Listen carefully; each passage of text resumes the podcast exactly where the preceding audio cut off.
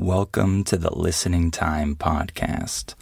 I'm Connor from polyglossa.com, and you're listening to episode 14 of the Listening Time Podcast. If this is your first time with us, welcome. I hope this podcast will be a good tool for you to help you practice your listening skills. In each episode of Listening Time, I talk about one or two topics that are interesting for me, and I speak in a natural way. I don't read any script. I'm not uh, speaking as I'm reading anything. I'm just speaking naturally as the words come to my mind. So I speak naturally but I speak a little bit more slowly and a little bit more clearly than the average native speaker. In this way, you can understand me more more easily than you can understand native speakers when they speak at normal speed. And uh, you can use this podcast to help train your ears so that you can eventually understand normal native speech uh, that people speak at normal speed. So hopefully this this podcast will be a good tool for you to reach that level. So today I'm going to talk about a topic that I really like because it's related to language learning. Today, we're going to talk about how to learn vocabulary. What are the best ways to learn and remember vocabulary when you're learning another language? So, before we start, uh, remember that the transcript is available for this episode and every episode. If you need help understanding what I'm saying and you want to read along, you can access the transcript in the details section of this podcast. Also, uh, please share this podcast with anyone who might find it useful. And please give it a rating, a like, a comment if you can to help this podcast grow and help more people find it. So let's get started. Are your ears ready? You know what time it is. It's listening time. All right, so let's talk about vocabulary. This is a very important topic, and I'm sure it's an important topic for all of you because you're all learning a foreign language. You're here because you're learning English, I imagine. So there are many ideas and theories about how we learn and memorize and remember vocabulary. And people will definitely tell you a lot of different things when it comes to this subject. And to be honest, some things might work better for one learner, and other things might work better for a different learner. So I'm not saying that all of what I'm going to say is uh, true for everyone, but I think that, in my opinion, uh, these things will help you and will give you some tips to improve your acquisition of vocabulary. When I use the word acquisition, I'm saying that you acquire something. When you acquire it, you obtain it. It becomes yours. So if you acquire a language, this is saying that you learn a language to a good level so that it becomes yours, so to say. So we like to talk about language acquisition. This is a popular phrase in the language learning world. So, first, let's talk about uh, some of the bad ways to learn vocabulary. And then we'll talk about some good techniques. And then I'll tell you about my preferred way to learn vocabulary. So, first, let's talk about the bad ways to learn vocabulary.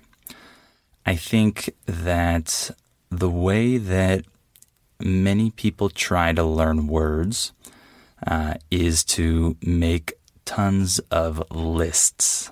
Okay. By the way, when I say tons of, I'm just saying many, a lot of. If I say tons of people, I mean a lot of people. So, people make tons of lists, and usually these lists are kind of random. Random means that there's no logical order or reason behind the lists. You're just writing down all the new words that you hear or read. This is not a good technique, in my opinion. I'll tell you why. Uh, I used to do this. I used to make a lot of lists and try to memorize vocabulary words from these lists. But the bad thing about this is that you have no context with the vocabulary words. So you're learning the meaning of each word, but you don't really have the context in which the word is used. So, what happens is that maybe your brain can remember the exact translation of the word in your language, but it's not really remembering the real meaning and usage of the word. And I noticed this when I used to make lists in the past, uh, is that I would memorize these words and my brain would uh, remember them for a certain amount of time. But then when I encountered these words in real situations, I oftentimes wouldn't understand them. By the way, when I say the word encounter, I'm saying that you uh, you come into the presence of this word. You see it, you experience it in real life. You encounter something. If I encounter a situation, it means that I face this situation. I experience this situation. So if you learn these words in a list and then encounter them in real situations, sometimes your brain doesn't register that those or that that is the word that you learned because you haven't really acquired it very well. You just try to memorize the word and hope it stays in your brain. And many times it doesn't. And many times it doesn't really make sense to you when you actually hear the word in a real situation. I encountered this situation a lot when I used this technique. And so I don't think making random lists is very helpful. Sometimes lists are helpful, but you have to have more purpose with these lists. They shouldn't be random, and you shouldn't rely on them all the time. The word rely just means depend. So you shouldn't rely or depend on lists as your primary way of learning vocabulary. And one other thing that I think, um, one other technique that I think is not good in learning vocabulary, um, specifically with phrasal verbs. Okay, let's talk about this a little bit. A phrasal verb is a phrase in English that consists of a verb and a preposition, like go up, go down, go around, etc. These phrasal verbs are very difficult for students because in most other languages, phrasal verbs don't exist. And we have thousands of them in English. And the bad technique that students use to try to learn phrasal verbs in English is that they divide the verb and the preposition and they try to learn them um, as like a combination of words. They th- they write the word go on one side of the paper, and then they write all the different prepositions that could possibly go with the word go on the other side of the paper. So they'll write go on the left side and then write up, down, around, across, etc. on the right side. And they'll try to memorize the meaning of each uh, combination of go plus the preposition. This is a horrible way of learning phrasal verbs, in my opinion, because if you do this, you'll start to associate these different phrasal verbs with each other. You'll think that go up and go through and go around are all similar in meaning. Or you'll think get across, get over, get down. You'll think that those phrasal verbs are all related. And this is simply not true. Each phrasal verb is its own word and is not related to other phrasal verbs that share the same verb or the same preposition. They should be treated as completely different words, and you should think of them as just a normal vocabulary word. You shouldn't think of them as two words in a combination. You should just treat phrasal verbs the way you would treat normal verbs. Okay? So that's another bad thing that students do when they're learning vocabulary in English. Now let's talk about a couple good things you can do, uh, a couple techniques that many language learners like to use when learning vocabulary. So, one of these methods is the SRS system. SRS stands for Spaced Repetition System. So, this type of system means that you repeat or review a vocabulary word or a phrase or a sentence in a strategic amount of time or with a strategic time interval between each repetition. An interval just refers to a period of time between two times. So if I say a two day interval, I'm saying that every two days you repeat something. So with this SRS system, you can review words or phrases um, in a way that is most beneficial for your brain. So, this system is designed to help your brain review these words uh, right before you are going to forget them. So there's a certain formula, a certain um, a certain pattern of how your brain forgets information that it learns. So with this system, you can try to review these new words before your brain forgets them.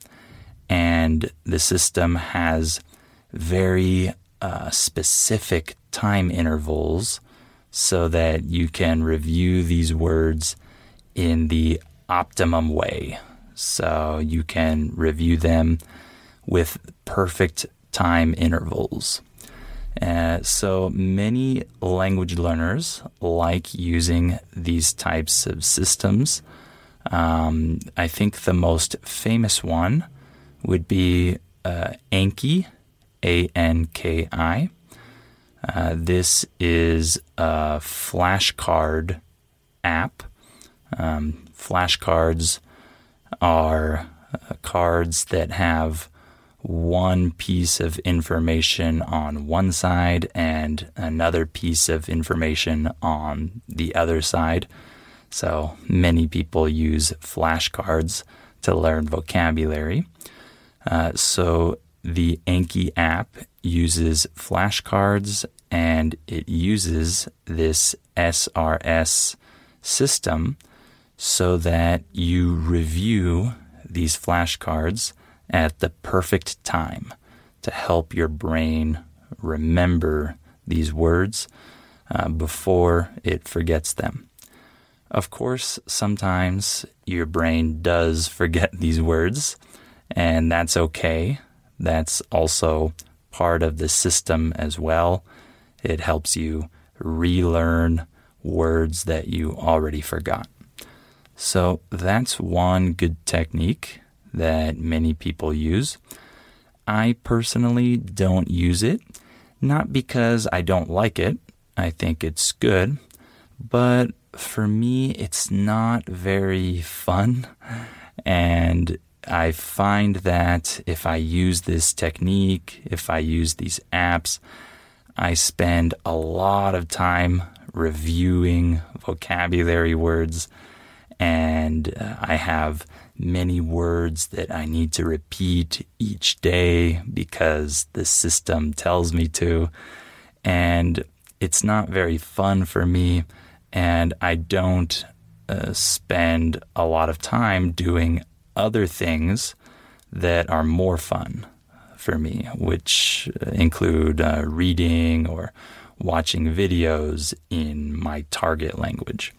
So I prefer to do activities that are more interesting for me uh, because if you like what you're doing, you usually learn more, you remember more. So I personally don't use this system, but many people do.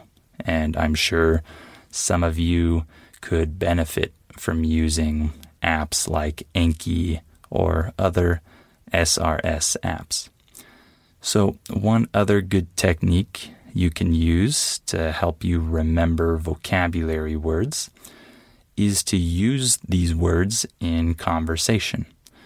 Once you use a word in your own original sentence and you use it correctly, and a native speaker confirms that your usage was correct, this is very powerful for your brain. This helps you remember that word and remember the context that you used um, to use that word. So I think that if you have conversations with native speakers, uh, this can help you and give you a good opportunity to try to utilize new vocabulary words. And uh, afterwards, you'll actually remember these words if you used them correctly in your own sentences. So now let me just close out by talking about my preferred way of learning vocabulary. So, what I normally do is I learn vocabulary from reading and from listening. So when I read, I highlight words that I want to remember. And so what happens is I read a section of a book and then I reread that same section again and I see those highlighted words. By the way, the word highlight means that you put the word in another color so that it stands out, right? You can see it very clearly. So I highlight these vocabulary words. And then when I reread the section of the book, I see these vocabulary words again. And many times I don't remember them, but sometimes I do. And it doesn't really matter. The key here is that I reread the section of the book, the same section, multiple times. I usually read the same section like five times, maybe.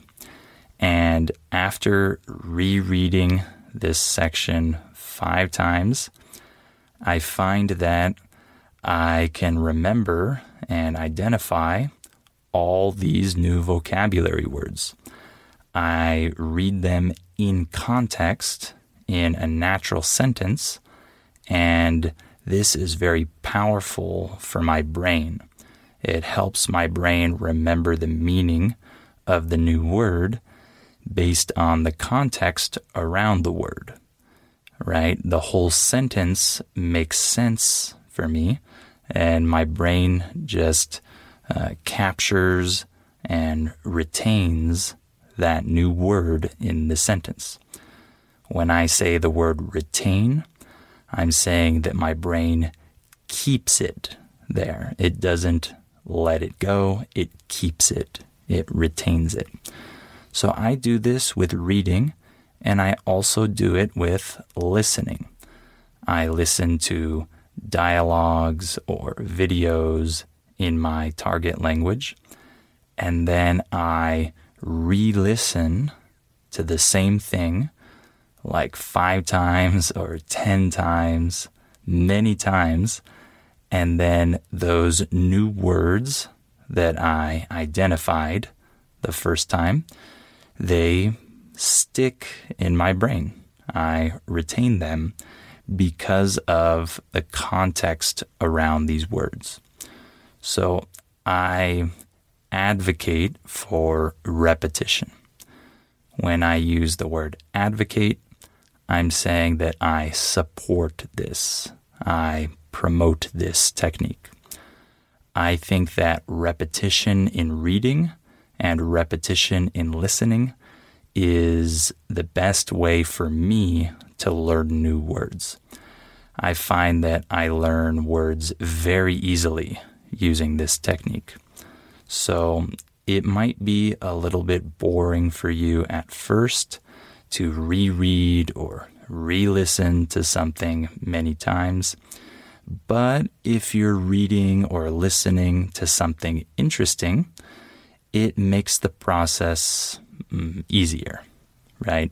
You don't get bored as easily and you retain all these new words that you highlighted. So I love using this method to learn vocabulary. And the cool thing is that it, this technique is integrated into my normal language learning activities like reading and listening. I don't have to do a separate activity for vocabulary. It comes from my reading and my listening. So I really like doing this and I encourage you to do this. And lastly, one tip I want to give you is don't be afraid of forgetting new words right? Many students or many English learners uh, hate forgetting the words that they already learned. This is normal. This is something that happens to all of us, and it's actually something that can help your brain. When you forget a word and then you learn it again after you forget it, this can actually strengthen your brain's understanding of the word or your brain's memorization of the word. So, forgetting is actually an important part of learning things. So, don't be afraid of forgetting vocabulary. Okay?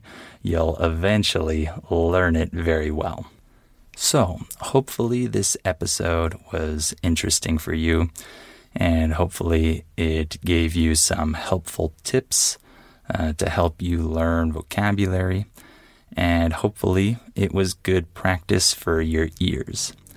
Uh, I hope that you enjoyed it, and please remember to share this podcast with anyone that might find it useful.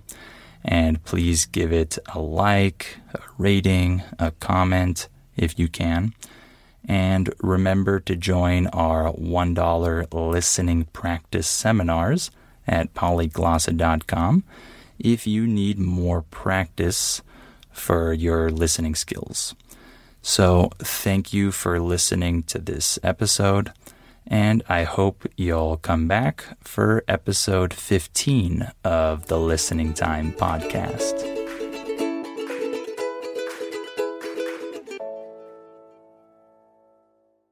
Before we continue, let me tell you about our sponsor, Rosetta Stone. As you all know, learning a language is challenging. Well, Rosetta Stone is a great tool that can help you with this challenge so you can improve your English or learn any of the other 25 languages that it offers. Rosetta Stone has helped millions of people learn foreign languages over the last 30 years. The idea behind Rosetta Stone is to provide you with a more natural and intuitive language learning method compared to other types of courses. Instead of focusing on tests, drills, or boring memorization, Rosetta Stone helps you develop your language skills naturally using interesting stories, dialogues, and visuals. In this way, you'll learn the language a little more like a child learns their first language, not just by memorizing things, but through engaging exposure to the language. Rosetta Stone is also convenient to use because of the flexibility of its lessons. They're full of helpful content, but they're also pretty short, and you can do them whenever you have the time. This will help you work them into your schedule more easily. And one other cool feature that Rosetta Stone has is its speech recognition tool called True Accent. It can detect the differences between your pronunciation and a native speaker's pronunciation,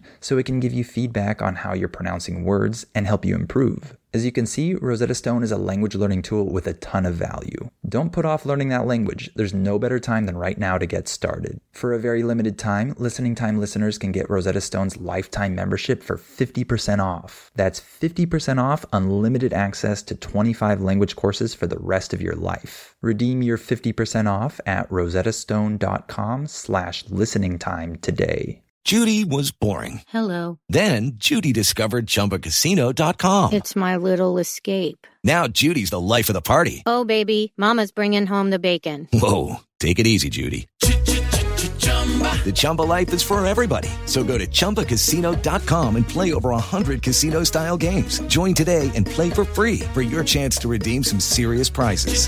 chumba ChumbaCasino.com. No purchase necessary. Void where prohibited by law. 18 plus terms and conditions apply. See website for details. ¿Quieres regalar más que flores este Día de las Madres? The Home Depot te da una idea. Pasa más tiempo con mamá plantando flores coloridas, con macetas y tierra de primera calidad para realzar su jardín. Así sentirá que es su día todos los días. Llévate tierra para macetas Bigoro por solo $8.97 y crece plantas fuertes y saludables dentro y fuera de casa. Recoge en tienda y sigue cultivando más momentos con mamá en The Home Depot. Haces más, logras más. Más detalles en homedepot.com diagonal delivery.